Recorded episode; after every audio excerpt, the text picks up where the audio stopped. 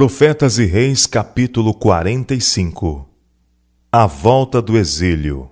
A chegada do exército de Ciro ante os muros de Babilônia foi para os judeus um sinal de que o seu livramento do cativeiro estava muito perto.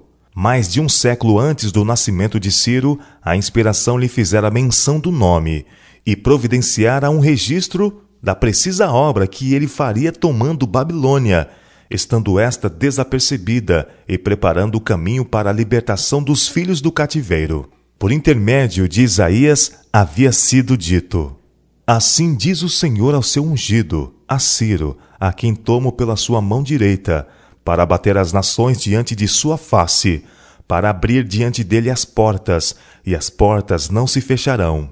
Eu irei diante de ti e endireitarei os caminhos tortos, quebrarei as portas de bronze e despedaçarei os ferrolhos de ferro, e te darei os tesouros das escuridades e as riquezas encobertas, para que possas saber que eu sou o Senhor, o Deus de Israel, que te chama pelo teu nome.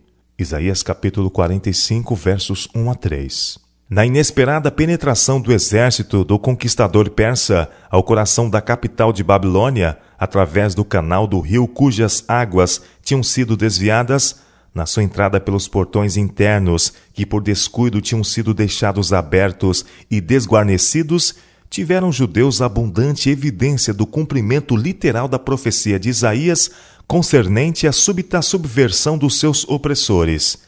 E isto deve ter sido para eles um inconfundível sinal de que Deus estava moldando os negócios das nações em favor deles, pois inseparavelmente associada com a profecia que esboçava o modo como Babilônia seria capturada e cairia, estavam as palavras: Diz de Ciro: É meu pastor, e cumprirá tudo o que me apraz, dizendo também a Jerusalém: Sê edificada, e ao templo: Funda-te. Eu o despertei em justiça, e todos os seus caminhos endireitarei. Ele edificará a minha cidade e soltará os meus cativos, não por preço, nem por presentes, diz o Senhor dos Exércitos. Isaías capítulo 44, verso 28 e Isaías capítulo 45, verso 13.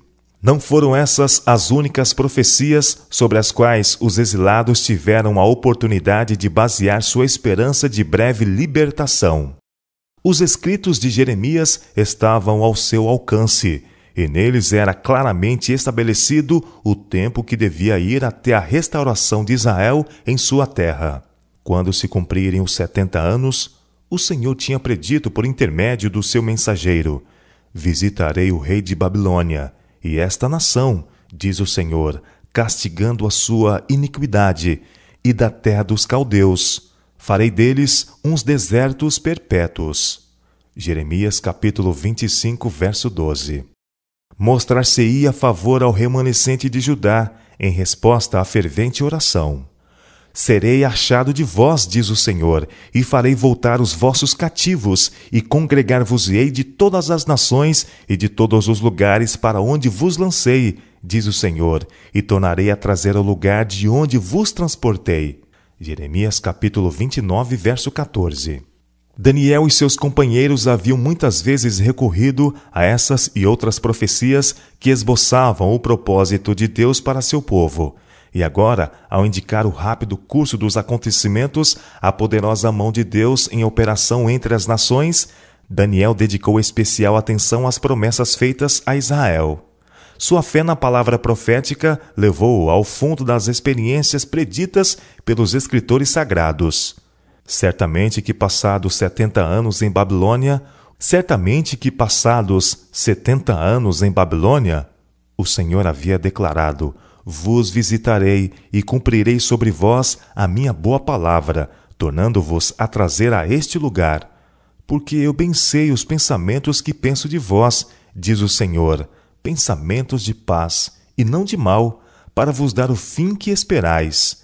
Então me invocareis, e ireis, e orareis a mim, e eu vos ouvirei. E buscar-me-eis, e me achareis quando me buscardes de todo o vosso coração. Jeremias capítulo 29, versos 10 a 13. Pouco antes da queda de Babilônia, quando Daniel estava meditando nestas profecias e buscando a Deus a fim de compreender os tempos, foi-lhe dada uma série de visões concernentes ao surgimento e queda de reinos. Com a primeira visão, segundo se acha registrada no sétimo capítulo do livro de Daniel, foi-lhe dada a interpretação, mas nem tudo ficou claro para o profeta. Os meus pensamentos muito me espantavam ele escreveu de sua experiência nesse tempo, e mudou-se em mim o meu semblante, mas guardei estas coisas no meu coração. Daniel capítulo 7, verso 28. Mediante outra visão foi derramada luz adicional sobre os acontecimentos do futuro. E foi ao final desta visão que Daniel ouviu um santo que falava, e disse a outro santo aquele que falava: Até quando durará a visão? Daniel capítulo 8, verso 13. A resposta: Até duas mil e trezentas tardes e manhãs, e o santuário será purificado. Encheu de perplexidade. Ferventemente procurou entender o significado da visão. Ele não podia compreender a relação dos setenta anos do cativeiro, como preditos por Jeremias, para com os dois mil e trezentos anos que nessa visão ouvira o visitante declarar que mediariam até a purificação do santuário. O anjo Gabriel lhe deu uma interpretação parcial, mas quando o profeta ouviu as palavras, só daqui a muitos dias se cumprirá, ele desmaiou. Eu, Daniel, enfraqueci, escreveu ele sobre esta experiência, e estive enfermo alguns dias. Então levantei-me e tratei do negócio do rei e espantei-me acerca da visão, e não havia quem a entendesse. Daniel capítulo 8, versos 26 e 27. Levando ainda o fardo pelo bem de Israel, Daniel estudou de novo as profecias de Jeremias. Elas eram muito claras, tão claras que ele compreendeu por esses testemunhos registrados em livros que o número de anos de que falou o Senhor ao profeta Jeremias, em que haviam de acabar as assolações de Jerusalém, era de setenta anos. Daniel capítulo 9, verso 2. Com fé fundada na segura palavra da profecia, Daniel pleiteou do Senhor o imediato cumprimento dessas promessas. Suplicou que a honra de Deus fosse preservada. Em sua petição, ele se identificou plenamente com os que não tinham correspondido ao divino propósito, confessando os pecados deles como seus próprios.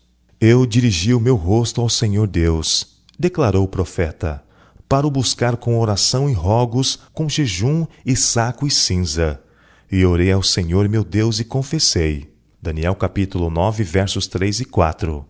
Embora Daniel estivesse havia muito no serviço de Deus e dele tivesse sido dito que era muito amado, agora se apresentava ante Deus como um pecador, expondo veementemente a grande necessidade do povo que amava. Sua oração era eloquente em sua simplicidade e intensamente fervorosa. Escutai-lhe a súplica. Ah, Senhor, Deus grande e tremendo, que guardas o conserto e a misericórdia para com os que te amam e guardam os teus mandamentos. Pecamos e cometemos iniquidade e procedemos impiamente, e fomos rebeldes, apartando-nos dos teus mandamentos e dos teus juízos. E não demos e não demos ouvidos aos teus servos, os profetas, que em teu nome falaram aos nossos reis, nossos príncipes e nossos pais, como também a todo o povo da terra. A ti, ó Senhor, pertence a justiça, mas a nós a confusão de rosto, como se vê neste dia. Aos homens de Judá e aos moradores de Jerusalém e a todo Israel, aos de perto e aos de longe, em todas as terras por onde os tem lançado, por causa da tua prevaricação com que prevaricaram contra ti. Ao Senhor nosso Deus pertence a misericórdia e o perdão, pois nos rebelamos contra ele. Ó Senhor, segundo todas as tuas justiças, Aparta-se a tua ira e o teu furor da tua cidade de Jerusalém e do teu santo monte, porquanto por causa dos nossos pecados e por causa das iniquidades de nossos pais, tornou-se Jerusalém e o teu povo um opróbrio para todos os que estão ao redor de nós. Agora, pois, ó Senhor nosso Deus, ouve a oração do teu servo e as suas súplicas, e sobre o teu santuário assolado faze resplandecer o teu rosto, por amor do Senhor. Inclina, ó Deus meu, os teus ouvidos e ouve. Abre os teus olhos e olha para nossa desolação e para a cidade que é chamada pelo teu nome. Porque não lançamos as nossas súplicas perante a tua face, fiados em nossas justiças, mas em tuas muitas misericórdias. Ó Senhor, ouve. Ó Senhor, perdoa. Ó Senhor, atende-nos e opera sem tardar, por amor de ti mesmo, ó Deus meu porque a tua cidade e o teu povo se chamam pelo teu nome. Daniel capítulo 9, versos 4 a 9 e versos 16 a 19. O céu se curvou para ouvir a fervente súplica do profeta. Antes mesmo que ele tivesse terminado a sua súplica por perdão e restauração, o poderoso Gabriel apareceu-lhe outra vez e chamou a sua atenção para a visão que ele tivera antes da queda de Babilônia e da morte de Belsazar. E então o anjo esboçou-lhe em pormenores o período das setenta semanas, que devia começar com a ordem para restaurar e para edificar Jerusalém. Daniel capítulo 9, verso 25. A oração de Daniel tinha sido proferida no ano primeiro de Dário, o monarca Medo, cujo general Ciro tinha arrebatado de Babilônia o cetro do governo universal. O reinado de Dário foi honrado por Deus. A ele foi enviado o anjo Gabriel para o animar e fortalecer. Daniel capítulo 11, verso 1. Após sua morte, cerca de dois anos depois da queda de Babilônia, Ciro o sucedeu no trono e o início do seu reinado marcou o fim dos setenta anos desde que o primeiro grupo de hebreus tinha sido levado cativo por Nabucodonosor de sua pátria judaica para a Babilônia. O livramento de Daniel da cova dos leões tinha sido usado por Deus para criar uma impressão favorável no espírito de Ciro, o Grande. As excelentes qualidades do homem de Deus como estadista de vistas largas levou o governante persa a mostrar-lhe marcado respeito e a honrar suas decisões. E agora, justo no tempo em que Deus tinha dito que faria fosse seu templo em Jerusalém reconstruído, ele moveu Ciro como seu instrumento para discernir as profecias com respeito a ele mesmo, com as quais Daniel estava tão familiarizado e a conceder ao povo judeu a sua libertação.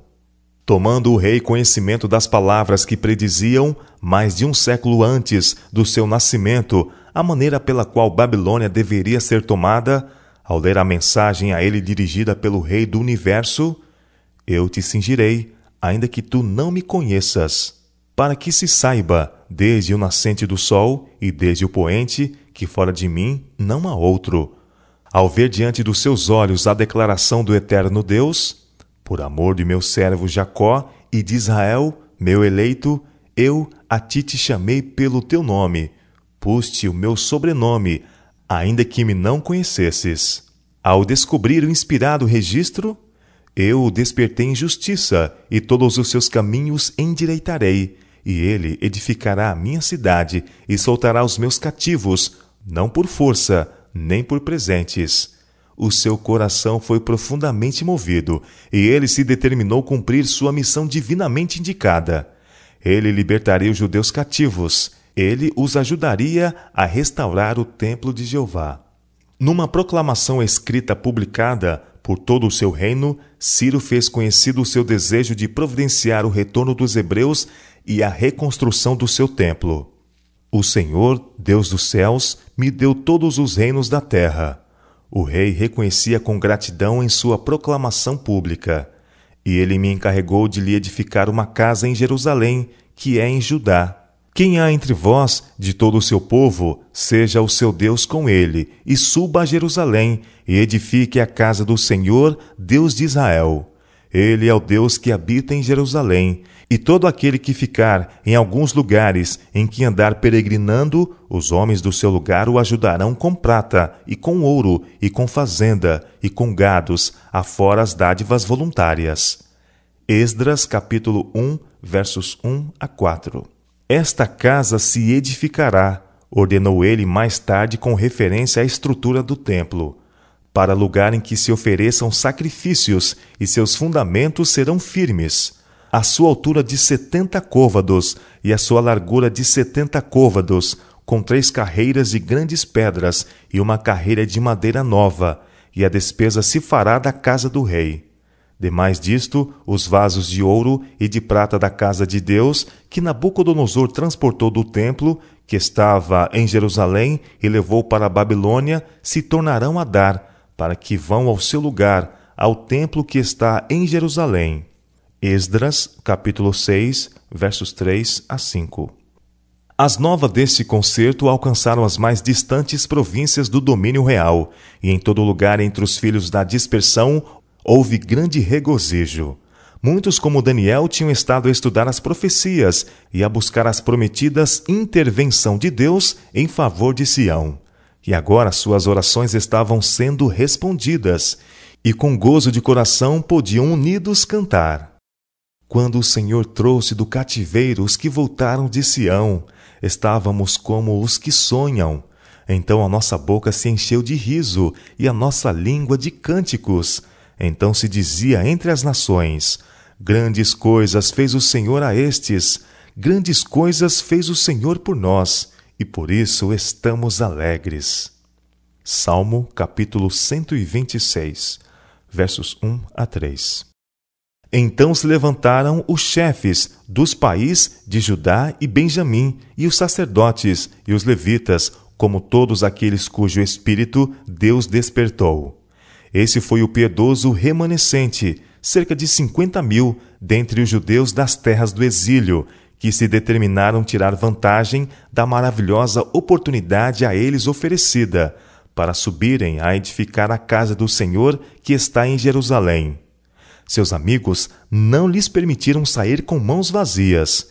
E todos os que habitavam nos arredores lhes confortaram as mãos com vasos de prata, com ouro, com fazenda e com gados e com coisas preciosas.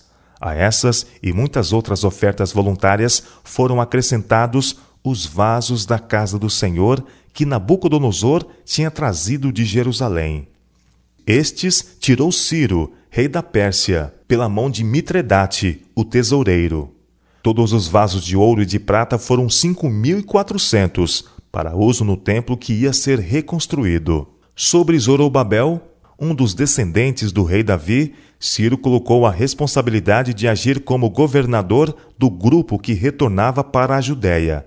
E com ele estava associado Josué, o sumo sacerdote. A longa viagem através do árido deserto foi feita em segurança, e o feliz grupo, grato a Deus por suas muitas mercês, imediatamente tomou a si a tarefa de reconstruir o que havia sido derribado e destruído. Alguns dos chefes dos pais deram exemplo em oferecer donativos para ajudar a enfrentar as despesas de reconstrução do templo. E o povo, seguindo seu exemplo, deu livremente de seus parcos recursos. Tão depressa quanto possível, foi erigido um altar no sítio do antigo altar do recinto do templo. Para solenidades relacionadas com a dedicação desse altar, o povo alegremente se ajuntou como um só homem e aí se uniram no restabelecimento dos serviços sagrados que tinham sido interrompidos quando da destruição de Jerusalém por Nabucodonosor. Antes de se separarem para habitar nos lares que estavam procurando reparar, celebraram a festa dos tabernáculos. Esdras capítulo 3, versos 1 a 6. O levantamento do altar para o sacrifício diário alegrou sobremaneira o fiel remanescente de coração, entregaram-se à preparação necessária para a reconstrução do templo, ganhando alento à medida que esses preparativos progrediam de mês em mês.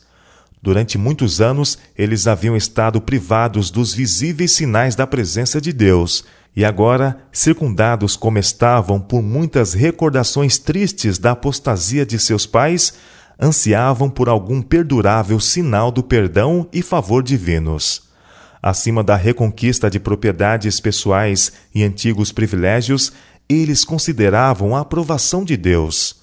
Maravilhosamente havia ele operado em seu favor, e eles sentiam consigo a segurança de sua presença. Contudo, desejavam maior bênção ainda. Com jubilosa antecipação, olhavam para o tempo em que, com o templo reconstruído, poderiam contemplar o brilho de sua glória vindo do interior. Os obreiros empenhados na preparação do material de construção encontraram entre as ruínas algumas das enormes pedras levadas ao local do templo nos dias de Salomão. Essas pedras foram preparadas para serem usadas e muito material novo foi provido. E logo a obra chegou ao ponto em que a pedra fundamental devia ser posta. Isso foi feito na presença de milhares que se haviam reunido para testemunhar o progresso da obra e manifestar a expressão do seu gozo tomando parte nela. Enquanto a pedra fundamental estava sendo posta em sua posição, o povo, acompanhado pelas trombetas dos sacerdotes e os símbolos dos filhos de Asaf, cantava a reveses, louvando e celebrando ao Senhor, porque é bom, porque a sua benignidade dura para sempre sobre Israel. Esdras, capítulo 3, verso 11. A casa que estava prestes a ser reconstruída tinha sido objeto de muitas profecias concernentes ao favor que Deus desejava mostrar a Sião. E todos os que estavam presentes no lançamento dos alicerces devem ter estado, de coração, possuídos do espírito do momento. Mas, em meio à música e às exclamações de louvor que se ouviam nesse dia feliz, houve uma nota discordante. Muitos dos sacerdotes e levitas e dos chefes dos pais, já velhos, que viram a primeira casa sobre o seu fundamento, vendo perante os seus olhos esta casa, choraram em altas vozes. Esdras capítulo 3, verso 12.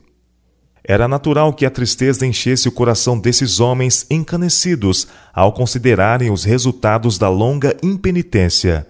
Tivessem eles e a sua geração obedecido a Deus, executando o seu propósito para Israel, e o templo construído por Salomão não teria sido destruído, nem teria sido necessário cativeiro.